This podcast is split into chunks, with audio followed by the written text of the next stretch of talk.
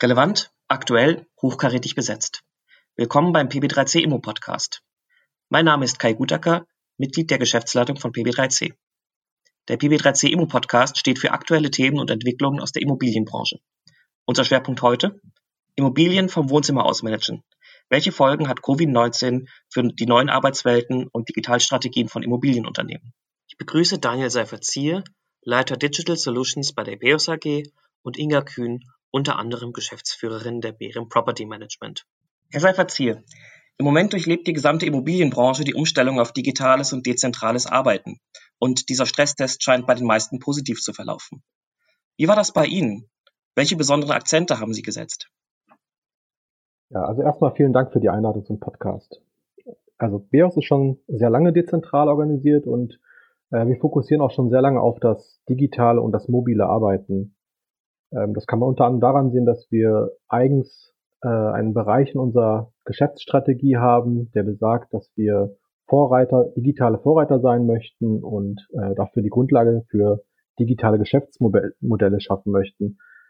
Wir haben außerdem eine eigene Digitalstrategie, aus der unter anderem hervorgeht, dass wir eben Cloud First, Mobile First, also all die Dinge äh, für relevant halten, die uns jetzt eben in dieser Krise erlaubt haben, relativ zügig und auch nahtlos ins mobile Arbeiten, diesen Modus überzuwechseln. Ähm, organisatorisch haben wir außerdem schon lange ähm, unsere Mitarbeiter dazu gebracht oder mit unseren Mitarbeitern Homeoffice-Vereinbarungen äh, als Anhang zum Arbeitsvertrag ähm, organisiert. Wir haben IT-mäßig alles dafür aufgebaut, dass wir mobil und digital arbeiten können. Unter anderem stellen wir unsere Mitarbeiter entsprechende Hardware zur Verfügung. Wir arbeiten schon längst cloud-basiert, haben also alle unsere Business-Applikationen am Rechenzentrum outgesourced. Ähm, und das hat sich natürlich auch über die Jahre inhaltlich ausgewirkt. Unsere Teams arbeiten ohnehin schon lange dezentral. Auch unsere Niederlassungen sind dezentral organisiert. Und eine Kultur des Miteinanders und eine hohe ähm, ja, Vernetzung, persönliche Vernetzung ähm, ist eben auch ein wichtiger Aspekt für uns, so dass uns das eigentliche Umschalten auf das Homeoffice gar nicht schwer gefallen ist. Es hat jetzt natürlich ähm, einige Dinge beschleunigt. Das sind vielleicht die Akzente, die Sie ansprachen. Wir haben zum Beispiel jetzt relativ zügig dafür gesorgt, dass wir Unterschriften digital leisten können. Wir haben da ein Tool eingeführt und das wird auch relativ zügig ausgerollt, so dass man interne Unterschriften und auch Unterschriften, die jetzt nicht der Schriftform, äh, die die Schriftform benötigen, ähm, auch digital leisten kann zum Beispiel.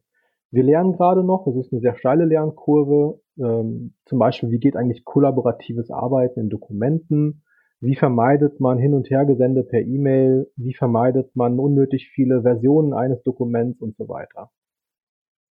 Wir jetzt als Digitalteam, also Digital Solutions, wir bieten jetzt in erster Linie Beratung an. Das ist so mein persönlicher Fokus und der Fokus meines Teams. Äh, wir bieten zum Beispiel Beratung dahingehend an, wie organisiert man sich eigentlich selbst, wenn man den ganzen Tag allein im Homeoffice sitzt. Ähm, viele Mitarbeiter haben auch gefragt, wie man sich organisiert, gerade auch die Herausforderung, wenn man Familie im Hintergrund hat, Kinder im Hintergrund hat, ähm, der Partner arbeitet vielleicht auch im Homeoffice, ähm, das zu organisieren, da bieten wir uns ebenso als Sparringpartner und wenn es geht auch als Berater an. Wie individuell werden denn diese Anfragen? Haben Sie meistens dieselben Probleme und technische Nöte von Mitarbeitern oder ist das jetzt eher so, dass jeder Mitarbeiter mit seinen ganz eigenen Herausforderungen zu Ihnen kommt? Na, wir sind jetzt ja keine persönlichen Berater, auch wenn unsere Tür dafür offen steht. Ähm, man hat hin und wieder schon mal eine Person oder einen Mitarbeiter, Mitarbeiterin, die dann zu uns kommt und vielleicht mal ein ganz individuelles Thema hat. Das, aber das sind dann sehr technische Fragen. Ich denke, solche Fragen werden auch mit der jeweiligen Führungskraft eher besprochen. Es geht eher so um das große Ganze. Also wie organisiere ich meine Arbeit effizient mit Hilfe der digitalen Tools, die wir so anbieten können? Ähm, wie organisiere ich Kollaboration, wie organisiere ich Meetings vernünftig. Ähm, da stehen wir eben als Berater zur Verfügung, aber wir sind natürlich jetzt nicht die, der, der Kummerkasten, sondern da gibt es Strukturen, die ohnehin schon lange bewährt sind. Also wer ein persönliches Thema hat, der geht zu seiner Führungskraft. Das ist eigentlich der Weg, der bei uns bewährt ist. Frau Kühn, Property Management ist ein Job, der sowohl vor Ort am Objekt stattfindet als auch im Büro. Was waren für Sie die großen Herausforderungen? Bei uns gab es den Stresstest, den Sie vorhin genannt haben, so in Summe in der Organisation gar nicht so. Also ähm, ich will mal das, was wir davor gemacht haben, so als, als Trainingslager äh, ähm, äh, betrachten und, und, und bezeichnen. Also wir sind ja seit 2016 sozusagen mobil und äh, digital unterwegs, äh, nutzen viele Tools, äh, haben digitale Ablagen etc. Insofern gab es den, den Stresstest so nicht, sondern ähm, der hat jetzt ein paar Sachen nochmal beschleunigt. Ähm, und das gilt auch für die gesamte Organisation. Es ist jetzt gar nicht so ein Unterschied, ob man jetzt äh, Property Manager bei uns ist oder Asset Manager, ähm, da wir ja da sehr eng im, in, an der Werkbank, das ist unser Organisationsprinzip, was uns auch seit Jahren begleitet, äh, zusammenarbeiten. Das heißt, alles, was jetzt passiert, sozusagen, betrifft jeden im, äh, im Unternehmen, ähm, insbesondere jetzt die Asset Manager und die Property Manager, wenn es darum geht, ja, wie ist denn das jetzt? Was mache ich jetzt analog noch? Ähm, ähm, was mache ich digital? Und ähm, alle internen Prozesse waren auch vorher schon digital. Ähm, also wir haben keine Aktenschränke mehr, wo Mieterakten drin sind. Wir äh, haben Freigabeprozesse schon längst digitalisiert. Ähm, der einzige Unterschied ist jetzt eigentlich, dass ich von einer Bes zur, zur Besichtigung im Objekt oder zu einem Mietergespräch, was ich dann natürlich mit Abstand immer noch habe, ähm, dass ich da jetzt nicht mehr vom Büro aus hinfahre, sondern von zu Hause. Ähm, und ähm, das ist das, was analog geblieben ist ähm, und was auch so bleiben sollte ähm, und ähm, was, was wunderbar funktioniert. Ähm, und alles, was sonst so üblicherweise äh, im Property Management früher, äh, bei uns schon lange nicht mehr, aber, aber früher und vielleicht beim einen oder anderen noch äh, analog ist, das kannten wir so schon seit Jahren nicht mehr. Insofern war das gar nicht so ein, so ein Umzwitschen und kein Stresstest bei uns. Und ähm, das gleiche gilt fürs Asset Management, äh, gilt auch für Portfolio Management, ähm, gilt auch für die Buchhaltung. Äh, also auch, auch da ist äh, viel digitalisiert worden ähm, in letzter Zeit. Äh, viele Prozesse sind digital, Rechnungsfreigaben laufen digital. Ähm, eigentlich ist das, kann man gar nicht sagen, dass es um Homeoffice geht, sondern es ist im Grunde äh, eine Remote-Arbeitssituation, in der wir jetzt sind, ähm, was so die Digitalwirtschaft schon lange macht ähm, und äh, wo wir jetzt, äh, sagen wir, ein bisschen beschleunigt auch noch mal reingerutscht sind. Ähm, und ähm, das, das tut uns gut und wir lernen da ganz viel, ähm, so wie es der Daniel eben schon gesagt hat.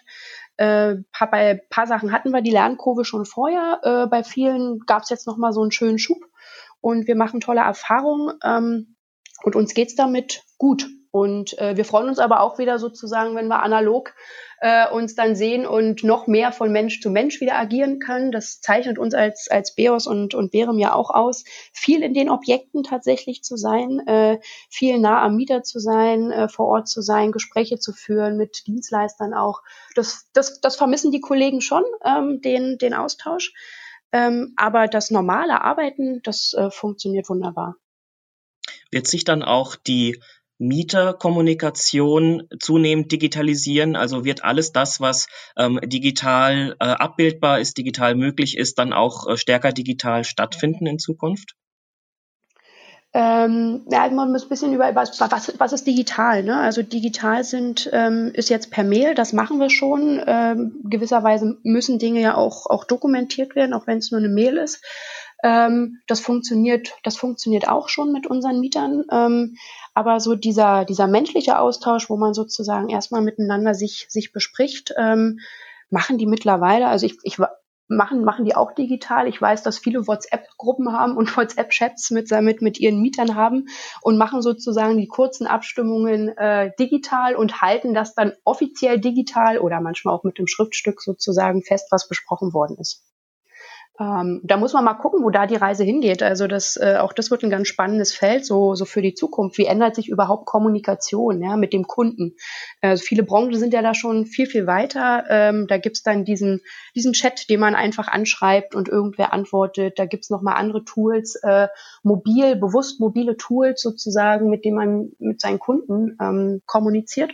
Und äh, ich glaube, da hat die Immobilienbranche schon noch ein gutes Stück vor, vor sich, ähm, ähm, dass sich überhaupt diese ganze Mieter-Vermieter-Beziehung äh, oder diese Kundenbeziehung, nennen wir es mal, dieses äh, Thema des, des eher Gastgebers, des, des Gastwirtes, der sozusagen da auch eine Community hat äh, im, im, äh, im Objekt, ähm, das, das wird sich in Summe ändern ja, ähm, dass das weniger so eine eins zu eins Business-Kommunikation ausschließlich wird, sondern dass da viel mehr mit den äh, Mietern, mit den Nutzern auch der Immobilien kommuniziert werden wird. Und da helfen uns sicher digitale Tools. Ja. Das Bild des Gastgebers finde ich spannend. Mhm. Ähm, gibt es denn die Möglichkeit, vom heimischen Wohnzimmer aus Gastgeber zu sein jetzt im Moment? Schöne, schöne Frage. Ähm, das ist so ein bisschen wie die Frage nach der, nach der Führung. Also als Führungskraft bin ich ja, äh, oder auch Geschäftsführer, bin ich ja auch in gewisser Weise Gastgeber für, für meine Mitarbeiter äh, und gucke, dass es denen gut geht. Ähm, und so ähnlich verstehen wir uns ja auch in der Rolle von Asset Management und, und Property Management äh, Hand in Hand. Ähm, ja, bedingt geht das sicherlich auch. Äh, auch da erleben wir, dass äh, so, ein, so die Gastgeberrolle fängt ja nicht an, wenn der, wenn jemand einzieht oder im Objekt ist, sondern die, die fängt ja schon vorher an. Also wenn wir da die Hotellerie beispielsweise nehmen und uns selber äh, mal reflektieren, was wir für Erfahrungen in einem Buchungsprozess machen, welche Kundenerfahrungen da gemacht werden, wie die Kundenprozesse ausgerichtet sind, dann fangen die ja schon beim Suchen und beim Buchen an. Und, ähm, und dann gibt so nette E-Mails, die man zwischendurch kriegt. Also man hat dann gebucht und dann gibt's eine freundliche, freundliche E-Mail. Dann gibt's auch was, Mensch, äh, eine Woche vorher, bevor sie kommen, dann kriegt man bei dem einen oder anderen Anbieter auch äh, einen netten Reminder, was es alles gerade zu sehen gäbe, welche Veranstaltungen gerade sind, wie es Wetter wird am Urlaubsort. Und ähm, das geht, glaube ich, schon sehr, sehr gut mit äh, digitalen äh, Mitteln zu unterstützen. Und wenn der Gast dann sozusagen ankommt, ähm, also einzieht, dann äh, ist halt auch wieder der menschliche Kontakt ähm, gefordert und im, äh, im, im Vordergrund auch. Und ähm, das, das wird eine spannende Reise, die da die Immobilienwirtschaft so, so vor sich hat. Also die, die Reise zum Gastgeber, die Entwicklung. Ja. Und das ist ein super Zusammenspiel, glaube ich, wenn man die gesamte äh, Customer Journey heißt das ja, ähm, sozusagen sich anguckt, wo helfen digitale Tools, ähm, auch mit KI äh, gestützt ähm, und so weiter. Ähm, und wo kommt es dann sozusagen auch auf, auf die menschliche Beziehungsebene an, an welcher Stelle. Ja. Das kann ich. Aber spannende Reise, die wir vor uns haben. Freuen, wir freuen uns drauf. das kann ich genauso unterstützen. Also der Gast ist ja nicht nur Gast und der Kunde ist nicht nur Kunde, während er mit ähm, ja, seinem Gastwirt oder seinem Anbieter spricht, sondern so wie du das gesagt hast, Inga, diese Customer Journey ist ja eigentlich das Interessanteste. Also in dem Moment, wo ich mich für die Fläche äh, interessiere, bin ich ja eigentlich schon Gast und Kunde. Und da kann sicherlich ein digitales Portal mit guten Informationen und transparenten Informationen helfen. Wir sehen Startups, die solche Dinge schon anbieten. Wir sehen auch Startups, die sich genau darauf spezialisieren, jetzt gerade in Zeiten von Corona, ähm, zum Beispiel eine Fläche digital vorab besichtigen zu können. Das alles kann dabei helfen. Ähm, und das kann uns auch vor allem helfen, uns mehr darauf zu fokussieren, auch wirklich diesen persönlichen Kontakt, wirklich den Kundenbedarf besser zu verstehen. Also Prozesse, die automatisierbar sind, wo es wirklich um den blanken Austauschen von Informationen geht, da hilft Digitalisierung. Weil die Digitalisierung wird niemals das Gespräch und das Fühlen und, und Spüren sozusagen ersetzen in der Kommunikation zwischen einem Mieter und einem Vermieter oder zwischen dem Gast und dem Gastgeber. Seit Jahren diskutiert die Branche ja äh, darüber, dass wir Daten benötigen, um eben die Nutzer besser zu verstehen, das Verhalten in Immobilien besser zu verstehen. Können diese von Ihnen angesprochenen Datenplattformen dazu beitragen, dass wir Immobilien besser verstehen und zukünftig besser planen können? Also wir sammeln ja schon massenhaft Daten und das nicht nur erst in den letzten zehn Jahren, sondern eigentlich schon in den letzten 20, 30 Jahren, seit es datenverarbeitende Systeme gibt. Und letztlich sind ja auch Aktenordner Daten.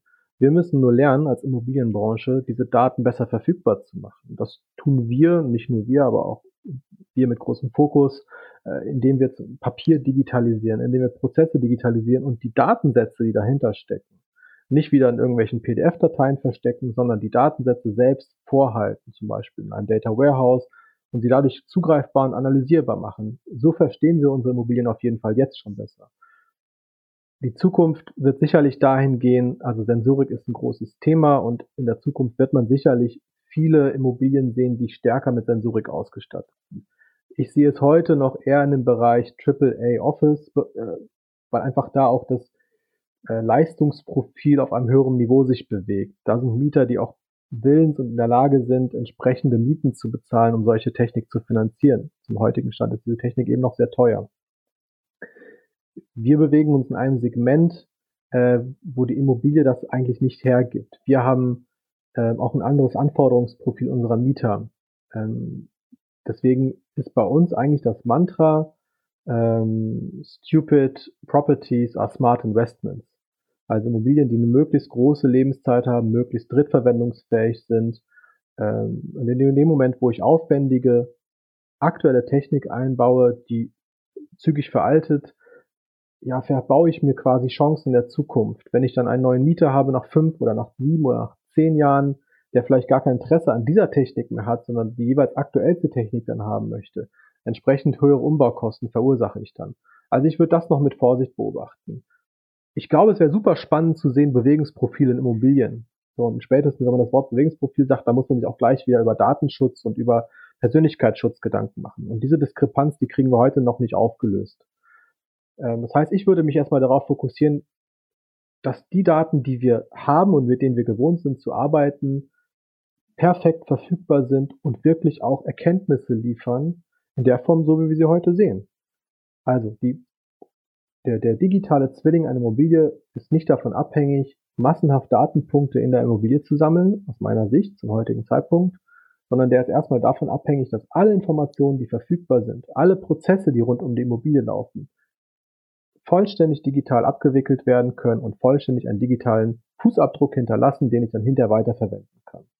Wenn wir das erreichen, und da sind alle, glaube ich, in der Branche noch ein Stückchen von entfernt, dann haben wir schon mal den digitalen Zwilling, mit dem können wir wunderbar arbeiten. Und darauf aufsetzen, das, da können sicherlich dann auch Sensorik-Themen und darauf aufsetzen können ganz neue Prozesse, die uns heute noch fern sind. Also automatische Abwicklung einer, einer, einer Vermietung zum Beispiel. Ja, eine Kurzfristvermietung, wo der Mieter vom ersten Kennenlernen bis zum Einzug, über die Nutzung bis zum Auszug und komplett die finanzielle Abrechnung.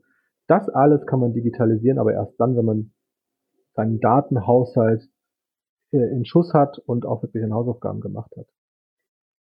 Das, das ist auch nur ein Teil, was wir da betrachten. Ne? Also dieses ähm, Datenthema. Ich, ich bin da ganz bei Daniel, der sagt, wir müssen erstmal das, was da ist, ähm, aufräumen, ja, äh, verfügbar machen, gut verfügbar machen, verstehen, lernen. Ähm, wenn ich nicht weiß, was ich eigentlich will und wo ich hin will, dann, dann nützen mir auch noch mehr Daten am Ende nichts. Ähm, das ist, das ist so ein Part. Aber der, der andere Part ist eigentlich der, ähm, den Nutzer viel, viel mehr zu verstehen. Das hatten wir eben schon mal, aber ähm, welche, was, was möchte der denn? Also möchte der das denn überhaupt komplett automatisiert und ohne eine Korrespondenz dazu haben.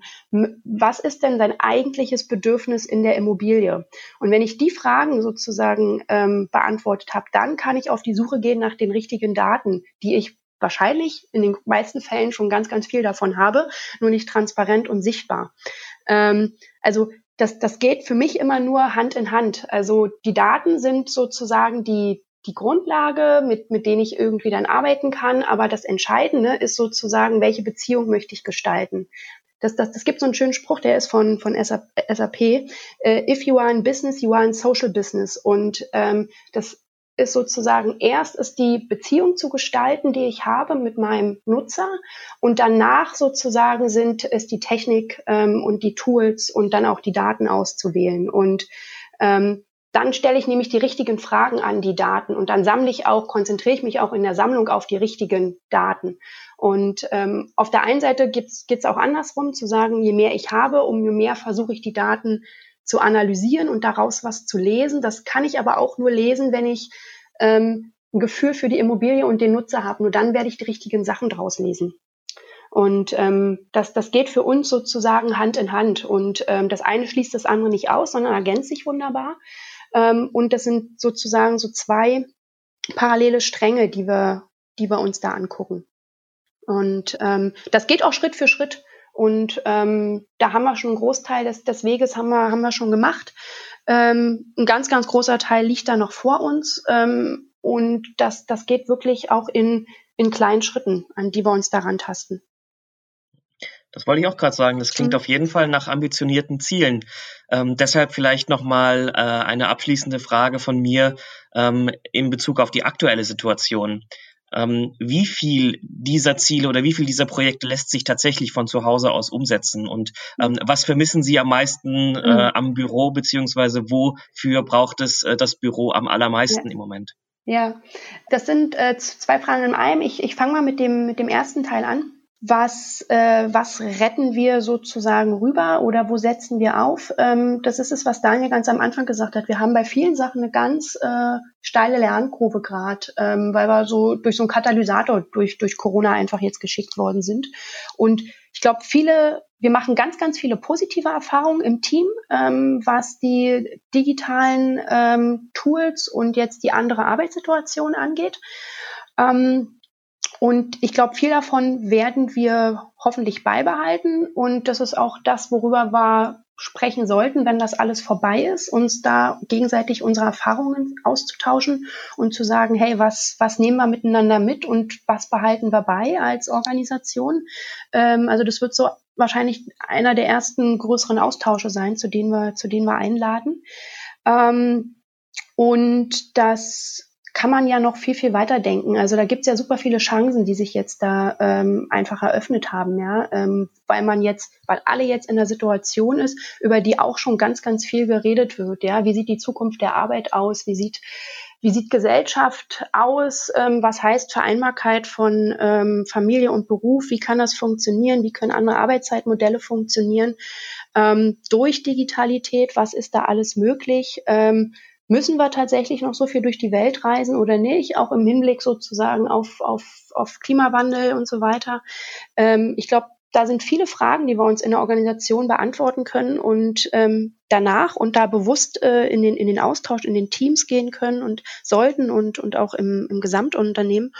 Und ähm, da mal gucken, was wir, äh, welche Chancen wir da, wir da ergreifen für uns, also auch für, für eine langfristige Perspektive wie wir uns da als Unternehmen auch positionieren zu einigen Themen. Also ich hatte bis vor kurzem äh, mit, mit Unternehmen Austausch und da war das Wort Homeoffice war äh, so, so ein Reizwort. Ähm, Gerade in Entscheidungs äh, Gremien oder auch in den, bei den, in den Geschäftsführungen ist oft noch so ein bisschen das Mantra Homeoffice ausnahmsweise okay, wenn der Mitarbeiter mal einen wichtigen Termin hat, aber als Regel wollen wir das nicht. Ich glaube, das hat ein bisschen was mit Kontrollverlust zu tun und hat auch was mit Wahrung der, äh, ja, der Strukturen zu tun. Und ich denke, dass diese Personen, diese Entscheider durch die Corona-Krise und durch die Situation, wie sie erleben, in ihr Dilemma gestürzt worden sind. Also ein bisschen der Sprung ins kalte Wasser, der, der ungewollte Sprung ins kalte Wasser. Und ich glaube, das wird dazu führen, auch du was, was du gerade gesagt hast, Inga, man muss eben nicht mehr durch die Weltgeschichte reisen für ein Zwei-Stunden-Meeting. Wenn es nur um den Austausch von Informationen und eine Sach- und Fachsitzung geht, das kann man wunderbar remote organisieren. Das haben viele festgestellt, die es vorher nicht für möglich gehalten haben jetzt in dieser, in dieser Zeit. Ich glaube, dass diese Remote-Sitzung nicht ersetzen können, wenn man sich kennenlernen muss, wenn man füreinander ein Gefühl bekommen muss, wenn man eine langfristige Geschäftsbeziehung neu aufbaut, wenn man vielleicht eine Immobilie vor Ort kennenlernen muss. Das sind Dinge, die sie auch sicher in Zukunft ihre Bewandtnis haben. Aber dieses Sitzungsreisen für zwei Stunden mit einem Flieger innerdeutsch fliegen, das ist ökologisch und wirtschaftlich eigentlich nicht mehr haltbar. Gerade weil wir als Gesellschaft jetzt bewiesen haben, dass es auch anders möglich ist. Und das ist was, was ich glaube, was wir uns alle dringend erhalten sollten. Auch wir übrigens bei der BEOS sollten uns mhm. das erhalten.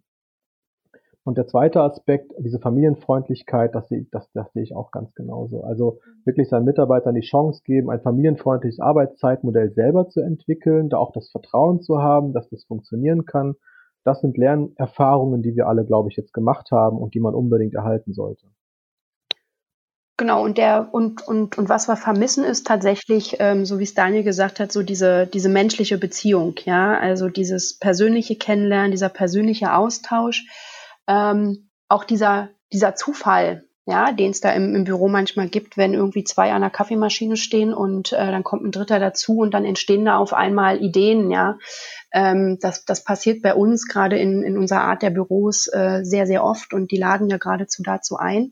Das ist schon das, was wir vermissen und äh, worauf wir uns freuen, wenn wir uns alle wiedersehen. Ähm, also dieses Ungeplante, ähm, das ist jetzt der Alltag viel, viel strukturierter, so empfinde ich's. Ähm, und ich, ich freue mich sozusagen auf das Ungeplante, ähm, einfach mal auch als Führungskraft wieder durchs Büro gehen zu können ähm, und zu sagen, hey, wie geht's, was ist los, ähm, habt ihr was, braucht ihr was? Ähm, und da so ein bisschen die Stimmung aufzunehmen, ähm, zu gucken, wo da jeder so steht ähm, und äh, auch mal zu gucken, Mensch, der, was, der, der sieht gerade irgendwie nicht so glücklich aus, was ist denn los? Und man fragt mal nach.